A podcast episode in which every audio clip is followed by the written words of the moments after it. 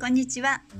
笑顔とラブの応援団長心身の声通訳整体師かっちゃん先生です。はい、えー、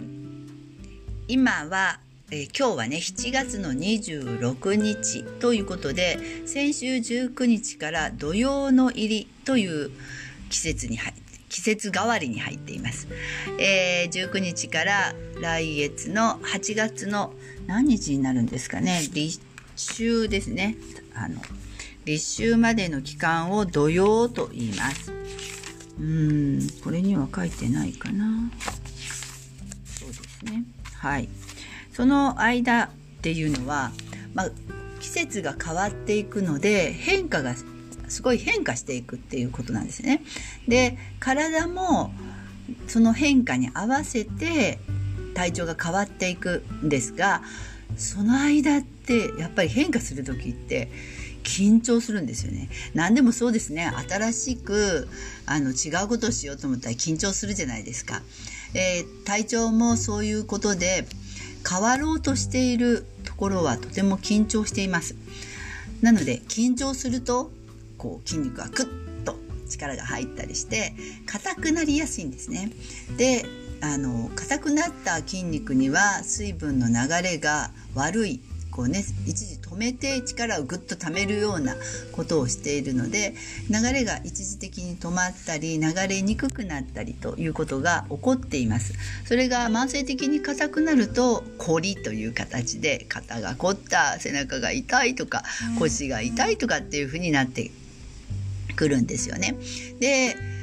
この時期そういう方とても多いです、えー、この時期だからというのもあります、えー、この時期だから体をもうちょっとゆったりと休ませてっていう風に思えるならあの自己ケアで十分いけると思います、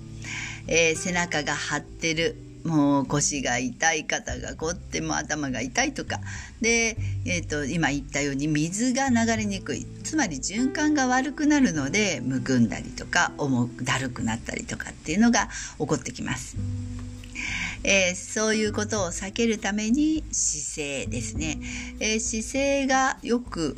ねあの座っていてても立っていててもそうですね、えー、バランスよく姿勢よくあの体を扱えるようになると循環がとてもスムーズになりますので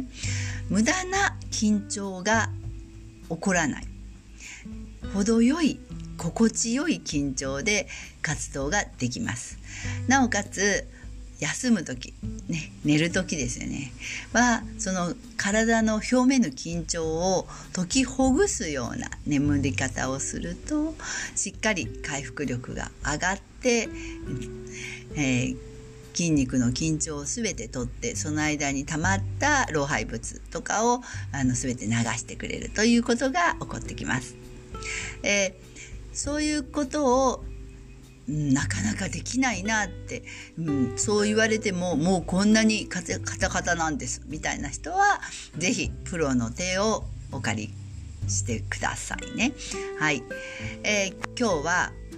土曜の過ごし方として、まあ、体をこうね休ませるっていうことをちょっと頭に置いてもらって緊張する季節なんだよ時期なんだよっていうことで休ませることをちょっと意識することで、えっと、バランスをとっていってください。はい、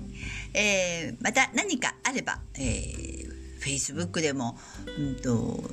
何でもいいです。コメントとかであの言っていただければ、はいえー、何かお答えできるかなと思います。はい、今日も最後までお聞きくださってありがとうございます。お相手は、平方レディース生態空の笑顔とラブの応援団長、心身の声通訳整体師、カジでした。では、またねバイバーイ